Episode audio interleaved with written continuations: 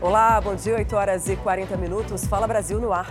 Muito bom dia a todos. Agora é lei no estado de São Paulo, viu? Órfãos de mães vítimas de feminicídio vão receber apoio jurídico, psicológico e também financeiro para saúde, moradia e educação. Por dia, seis pessoas perdem as mães assassinadas simplesmente por serem mulheres. Este fim de semana foram mais duas vítimas, só na Grande São Paulo. Só quem pede alguém de uma forma tão violenta e covarde sabe a dor dessa perda. Não sei como vai ser minha vida daqui para frente, eu não sei como que eu vou viver daqui para frente sem a minha mamãe, porque minha mãe era minha amiga, era minha parceira, era tudo para mim. Eu fazia tudo junto com a minha mãe, eu não sei como que vai ser, eu não sei. A Rafaela era filha de Simara Pereira da Rocha, de 43 anos morta a golpes de faca pelo namorado, Antônio Newton Pereira de Souza.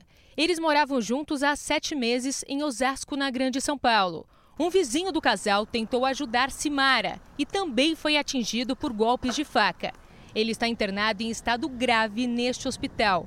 O suspeito do crime fugiu ele era muito ciumento, ele é muito ciumento possessivo.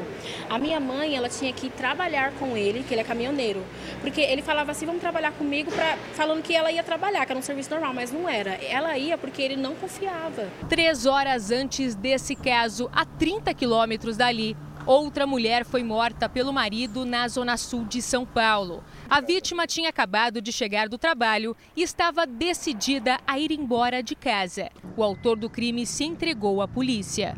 Eles iniciaram uma discussão porque, de fato, ela queria terminar a relação e ele não aceitava. E, segundo ele, ela desferiu um tapa no rosto dele, que foi o que fez ele perder a cabeça e pegar uma faca e dar uma facada nela. Todos os dias, em média, quatro mulheres são vítimas de feminicídio no país. Segundo o último levantamento do Fórum Brasileiro de Segurança Pública, no primeiro semestre do ano passado, quase 700 mulheres morreram por causa de violência doméstica. Além de tentar combater esses crimes, fica outra preocupação com os órfãos das mães assassinadas. No estado de São Paulo, agora é lei eles vão ter direito garantido à assistência social, saúde, alimentação, moradia, educação e assistência jurídica. Eles perderam o pai, perderam mãe. É, tem deles que perderam toda a família, eles não podem ficar abandonados, nós temos que cuidar deles. Elas ficam é, é, sem proteção, né? Elas precisam ser apoiadas de algum jeito, né? E olha, um menino de 7 anos morreu ao cair do quarto andar do prédio, onde morava com a mãe, isso na zona norte do Rio de Janeiro. Segundo os vizinhos, esse menino de 7 anos estava em casa só com um irmão mais velho que tem 8 anos. A mãe das crianças não foi mais vista depois dessa queda e está sendo procurada pela polícia. O corpo da criança foi encontrado na portaria do prédio e retirado por bombeiros. O menino morava no local com a mãe e dois irmãos, de 8 e 4 anos. A queda aconteceu domingo à tarde nesse prédio, na zona norte do Rio. De acordo com testemunhas, o menino de 7 anos, identificado como Alain Luiz Silva Ramos Ventura, caiu da janela do apartamento no quarto andar e não resistiu aos ferimentos. A queda foi de uma altura de aproximadamente 20 metros. Segundo vizinhos, a criança estava no imóvel somente com o irmão de 8 anos.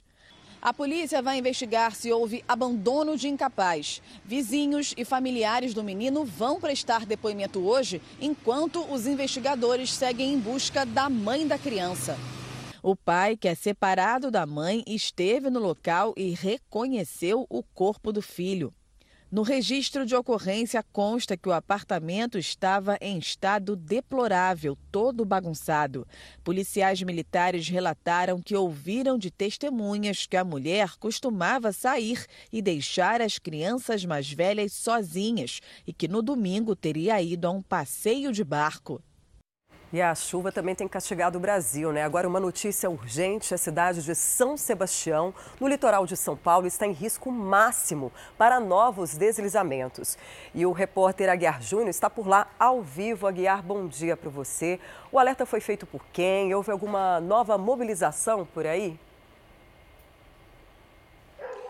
Ei, Patrícia, bom dia para você, para Mariana. Olha, a mobilização ela é diária, né? Agora, esse alerta de um novo temporal, inclusive para o dia de hoje, foi feito pelo CEMADEM, que é o Centro de Monitoramento e Alerta de Desastres Naturais. Apesar desse momento ter muito sol e um forte calor aqui em São Sebastião, a previsão é de muita chuva ao longo do dia. Aliás, no final de semana foi de calor intenso aqui em São Sebastião, viu? Agora, em relação aos corpos que já foram encontrados e que estavam desaparecidos, Todas as pessoas que foram indicadas por familiares que estavam desaparecidas já foram encontradas pelos bombeiros, pelas equipes de buscas, viu? Inclusive, das 65 pessoas que foram encontradas, 57 já foram identificadas: 21 homens adultos, 17 mulheres adultas e 19 crianças. Agora, claro, a prioridade segue no socorro às vítimas e no atendimento aos mais de 1.109 desalojados e 1.172 desabrigados. Nesse momento, equipes do município psicólogos e assistentes sociais fazem um trabalho específico para dar assistência às famílias das pessoas que foram atingidas diretamente. Né? Voltamos aos estúdios do Fala Brasil. Obrigada, Guiar. E além dessa ajuda psicológica, que é super importante, existe uma outra grande preocupação, porque os moradores das cidades atingidas, agora, nove, dez dias depois de tudo que aconteceu, vão tentar recomeçar a vida. E quem perdeu tudo na tragédia precisa de muita, mas muita ajuda. O corpo de uma mulher foi retirado na tarde deste domingo da terra que deslizou no morro da Vila Saí. Era a última pessoa que ainda estava desaparecida no bairro mais devastado pela chuva que atingiu o litoral norte de São Paulo. Essas imagens de satélite mostram o morro antes e depois das chuvas do dia 18.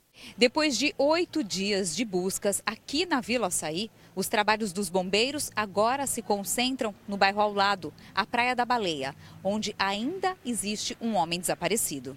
Havia uma informação prévia que não tinha sido confirmada, em que hoje foi confirmada por três fontes diferentes. Dessa forma, o Corpo de Bombeiros deslocou para lá duas equipes: a primeira com cães, com o apoio de aeronaves, e a segunda equipe por via terrestre. Enquanto os bombeiros deixam a vila sair, moradores tentam retomar a rotina. Ainda muita lama pelas ruas e o caminhão pipa precisa abastecer as residências com água potável. As casas dessa rua, que ficam aqui na Vila Saí, foram atingidas pela enchente, mas ficaram de pé. Mesmo assim, a Defesa Civil considera essa uma área de risco. Por isso, hoje, foram colocadas essas plaquinhas aqui, interditando temporariamente essas moradias. A dona Adailda e a família estão na casa de amigos. Eles voltaram ao local apenas para pegar pertences e calcular prejuízos. É tudo muito triste. Sabe, você ter batalhado tanto, trabalhado tanto para você conseguir as coisas e você vê tudo assim, no água abaixo. No mesmo bairro funciona o maior abrigo para quem não tem para onde ir. 700 pessoas passaram por essa ONG na última semana. Lucília conseguiu escapar da enxurrada pulando pela janela de casa com o filho. O pior momento não foi quando eu saí com o meu filho, foi ver as crianças descendo naquela água e os pais corriam atrás e caía. Isso, desculpa, eu fui a voz. Foi o pior momento da minha vida. A Dora é psicóloga voluntária. Com outras profissionais da área, atende dezenas de pessoas todos os dias. O foco é acaba sendo em luto, luto de todas as perdas, não só de entes queridos, né, mas dos imóveis, casas, roupas, pertences, eletrodomésticos, parcela de televisão. É, são muitos lutos.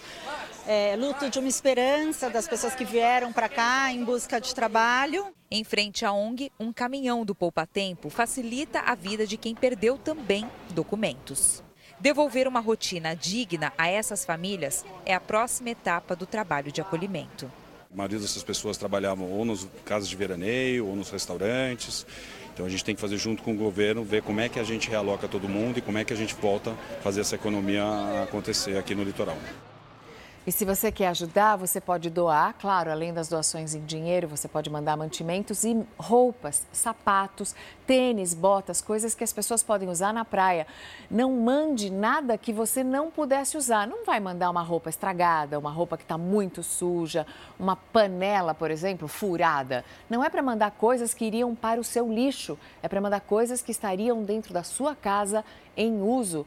Essas pessoas perderam tudo, mas elas têm dignidade que precisa ser mantida. É, e além dessas necessidades básicas, né, de alimento, água, que a gente viu que eles receberam muita doação, é importante também, né, Mari, é, pensar nas crianças, né? Brinquedos, por exemplo, podem trazer assim, um brinquedo que você consiga, consiga doar, pode mudar assim, a alegria né, de uma criança nesse momento tão difícil. É segunda-feira, mas as escolas amanheceram fechadas na Vila Kennedy, no Rio de Janeiro, porque a Polícia Militar está fazendo agora cedo uma operação. E algumas escolas não estão funcionando por causa do clima de muita tensão no local. Os policiais usam um carro blindado, mas eles têm dificuldade para chegar em alguns pontos da comunidade por causa das barricadas que são colocadas pelos traficantes de drogas. Até o momento, não há nenhum preso, nem foram feitas apreensões. O novo tipo de golpe vem assustando e provocando muito constrangimento entre as mulheres, porque os criminosos digitais invadem o perfil da vítima, depois eles pegam as fotos, fazem montagens e vendem em páginas de conteúdo adulto. Olha, quem compra o acesso também acaba tendo prejuízo financeiro. Os criminosos usam os dados bancários dos seguidores para aplicar novos golpes. A Isabelle foi envolvida em uma grande confusão depois que criminosos invadiram a página dela em uma rede social. Eles roubaram fotos comuns e, a partir daí, criaram uma conta falsa. Eu senti raiva, eu senti ódio, porque eu fui ver, eu fui ver as, as contas, as pessoas que aquela conta estava seguindo e eram pessoas da minha família, né? Pessoas do meu convívio. A maioria homens. A Isabelle denunciou à plataforma a invasão da página dela, mas teve que esperar quase uma semana até que o perfil falso saísse do ar. Compartilhei prints, pedi para o pessoal denunciar e eu fiz um boletim de ocorrência também. As fotos da Isabelle foram usadas para atrair interessados em conteúdos adultos. Na maioria das vezes, são imagens alteradas e que sofrem montagem. Depois, são expostas e vendidas livremente na internet. Muitas vítimas são pessoas famosas. Alguns meses atrás, a Anitta teve, teve um, um, clone da sua conta, já teve a Scarlett Johansson, a Gal Gadot, né, que é a Mulher Maravilha.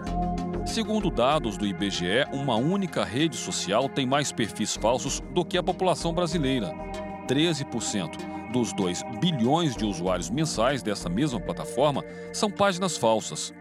Pesquisa feita no ano passado em todo o Brasil apontou que a cada nove segundos os criminosos tentaram fazer pelo menos uma vítima na internet. Mostrou também que a cada grupo de quatro brasileiros, pelo menos um já foi vítima desses bandidos.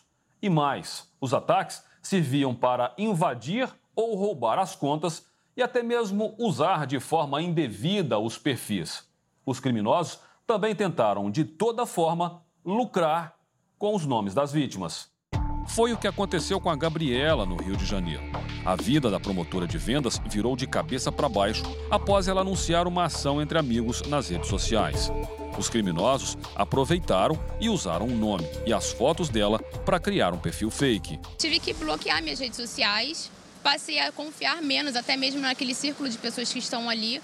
Então, assim, eu saí na rua com vergonha, porque as pessoas que não sabem que aquele perfil ali é fake, que realmente não sou eu, a gente se sente constrangida, a gente se sente exposta para as pessoas. Este especialista em segurança diz que, para evitar ser vítima dos criminosos, o usuário precisa utilizar ferramentas de proteção disponíveis no mercado, deixar o sistema sempre atualizado e nunca acessar páginas suspeitas sem um bom antivírus.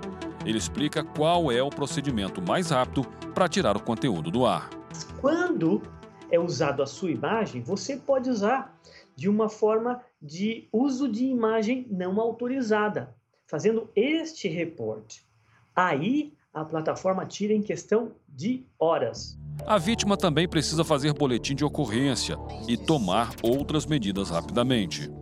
Faça um registro que se chama ata notarial no cartório para que, mesmo sendo derrubado, depois você prove que estava no ar. Porque você só tirar o print a justiça não considera isso uma prova válida. A assessoria do Instagram informou por meio de nota que está aprimorando esforços para dar mais segurança aos usuários e que incentiva denúncias contra perfis fakes. Mas quem acessa uma página também precisa ter cuidado. No caso do perfil falso, Criado com o nome da Isabelle, os seguidores também saíram no prejuízo. Os criminosos usavam os dados pessoais digitados pelos interessados nas fotos para dar golpes. Eu acredito que sim, porque a pessoa ia colocar os dados é, bancários dela ali, né?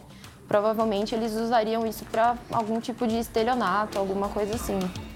E hoje começa em todo o país a aplicação da vacina bivalente contra a Covid-19. A repórter Mônica Simões tem mais informações. Mônica, muito bom dia para você. Quem vai tomar, quem vai poder tomar essa vacina nessa primeira fase? Oi, Mariana, muito bom dia a você, bom dia a todos. Idosos com mais de 70 anos, maiores de 12 anos com baixa imunidade, também quilombolas, indígenas e residentes e também trabalhadores de abrigos para idosos. Eu estou em um posto de vacinação que fica aqui em São Paulo, porque a vacinação já está em todo, a todo vapor aqui na capital paulista desde as primeiras horas da manhã. A fila está grande, viu, Mariana? E olha, à tarde, o presidente Lula vai participar em Brasília do lançamento da nova campanha campanha de vacinação do Ministério da Saúde. No evento, Lula deve tomar a dose bivalente da vacina. O imunizante protege contra a cepa original do coronavírus e as subvariantes Omicron. Patrícia, Mariana. Obrigada, Mônica. A maior cidade do país enfrenta uma grave onda de assaltos da chamada Gangue da Pedrada. Criminosos circulam no centro de São Paulo à espera da próxima vítima. Sempre motoristas que se descuidam ali e viram alvo fácil dos ladrões. Os criminosos são ágeis. Repare neste rapaz de moletom. Ele observa o que tem dentro do carro e ataca. Joga uma pedra. Veja em câmera lenta a pedrada é tão forte que os vidros do passageiro e do motorista quebram. O criminoso pega o celular e corre. Quem está na calçada observa até de braços cruzados. Ninguém faz nada, nem os policiais que estão na base na esquina da rua. Esses flagrantes foram gravados na Rua Vitória, no centro de São Paulo. Agora, quem vai roubar um motorista é esse rapaz de bermuda listrada. Ele observa o carro da vítima, disfarça, coloca a mão na cabeça, volta para a calçada, corre e pega o celular que está no painel. O motorista do veículo estaciona na calçada. A base da polícia que fica na esquina não percebe a ação criminosa. Na mesma rua, outro ataque. Dessa vez é este homem de camiseta preta quem vai jogar a pedra. Ele entra pela janela do carro, pega o celular e foge. Mais uma vez, várias pessoas presenciam a ação e nada fazem, por medo de represálias, já que moram ou trabalham na região. Esses dois homens correm pela calçada. Um deles joga pedra, rouba o celular e corre. Esse homem de boné branco tenta quebrar o vidro do carro vermelho e não consegue. Repare neste motorista de camiseta listrada. Ele fica indignado com a tentativa de roubo. Desce do carro e vai tirar satisfação com um homem. Ele entra no carro e vai embora. Agora quem vai jogar a pedra no carro é este homem de roupa azul. A ação é muito rápida. Ele entra com o corpo dentro do carro, rouba e foge. O motorista desce do carro e não sabe nem o que fazer. Mais um flagrante. O homem de camiseta cinza vem correndo pela rua, puxa o celular que está no painel e foge. Ele tira o boné, a camiseta e se mistura no meio das pessoas que estão na esquina da rua, onde fica a Cracolândia. Outro ponto no centro de São Paulo com alto índice de ataques da gangue da Pedrada é este aqui onde nós estamos, Avenida Rio Branco e também na Rua Aurora. De acordo com o delegado da área, Alexandre Dias, se você precisar passar por aqui, atenção, evite andar com os vidros do carro abertos, não deixe celulares expostos no painel e verifique sempre se as portas do carro estão trancadas. O ideal é você conseguir, para quem tiver condição financeira, que não é todo mundo, evidentemente, né, ter um celular que seja um celular para ficar em casa com os aplicativos de banco, com aquilo que mais importa, e um celular mais velho para andar na rua, porque infelizmente São Paulo não é uma cidade segura. A prova disso é essa ação criminosa. O rapaz de camiseta azul quase cai na calçada depois de roubar o motorista do carro branco. Os pedestres só observam. O motorista desce e desiste de correr quando percebe que o ladrão foi para o meio da Cracolândia. Três motos da polícia aparecem e vão atrás dele. Um comerciante da região ajuda a vítima. O dono do carro abre a porta e retira os estilhaços de vidro da janela. Só nessa área onde fizemos os flagrantes, no ano passado foram furtados mais de 7.090 celulares, um aumento de 59% em relação ao ano anterior. Na mesma área, foram roubados mais de 5.170 celulares, 63% a mais do que em 2021. Nos dois dias que gravamos as imagens, presenciamos a polícia no local. Quando aparece o ônibus do choque da Polícia Militar, os ladrões e usuários de drogas se dispersam. Pedestres são abordados. O choque ficou o dia todo na rua. Repare que não tem quase ninguém na esquina onde costuma ficar lotado. Os policiais andam entre os carros, a cavalaria também faz rondas. Só a presença da polícia para garantir que as pessoas possam circular por ali. Em nota, a Polícia Militar informou que trabalha de forma preventiva. É preciso que a gente tenha um patrulhamento mais inteligente, é preciso que a gente tenha um investimento na Polícia Civil, na Polícia de Investigação, para que ela desbarate as quadrilhas e leve esses malfeitores para trás, trás das grades. E o governo deve decidir hoje se prorroga ou não a isenção de impostos federais sobre a gasolina e o etanol. Essa decisão vai refletir diretamente no preço dos combustíveis. Vanessa Lima, muito bom dia. Qual deve ser o rumo dessa negociação? Bom dia, Mariana. O presidente Lula vai se reunir com o ministro da Fazenda, Fernando Haddad, e com o presidente da Petrobras, Jean Paul Prates, na tentativa de prorrogar mais uma vez essa isenção. Prazo de isenção termina amanhã e já tinha sido prorrogado por 60 dias em janeiro. Mas a Receita Federal e o Ministério da Fazenda esperam que a cobrança dos impostos seja retomada. Caso contrário, temem queda na arrecadação e comprometimento de investimentos futuros. Mais integrantes do PT mais próximos ao presidente Lula querem que a isenção seja prorrogada mais uma vez em nome da popularidade do presidente. Uma outra alternativa estudada, caso os impostos voltem a ser cobrados, é que a Petrobras absorva parte dos reajustes dos combustíveis. Sem a isenção, a gasolina terá um acréscimo de 69 centavos por litro e o etanol de 24 centavos por litro, de acordo com a Associação Brasileira dos Importadores de Combustíveis. Mariana Patrícia. Obrigada, Vanessa. E o Fala Brasil termina agora. Um ótimo dia para você. Você fica com o Hoje em Dia muito bem acompanhado. Oi, César Filho, bom dia. Pensei que você fosse dizer, vamos ficar com gambazão, que você falou do gambazinho. Ah. Não, mas não falo ainda bem que você um não raposão, falou que tinha uma raposinha.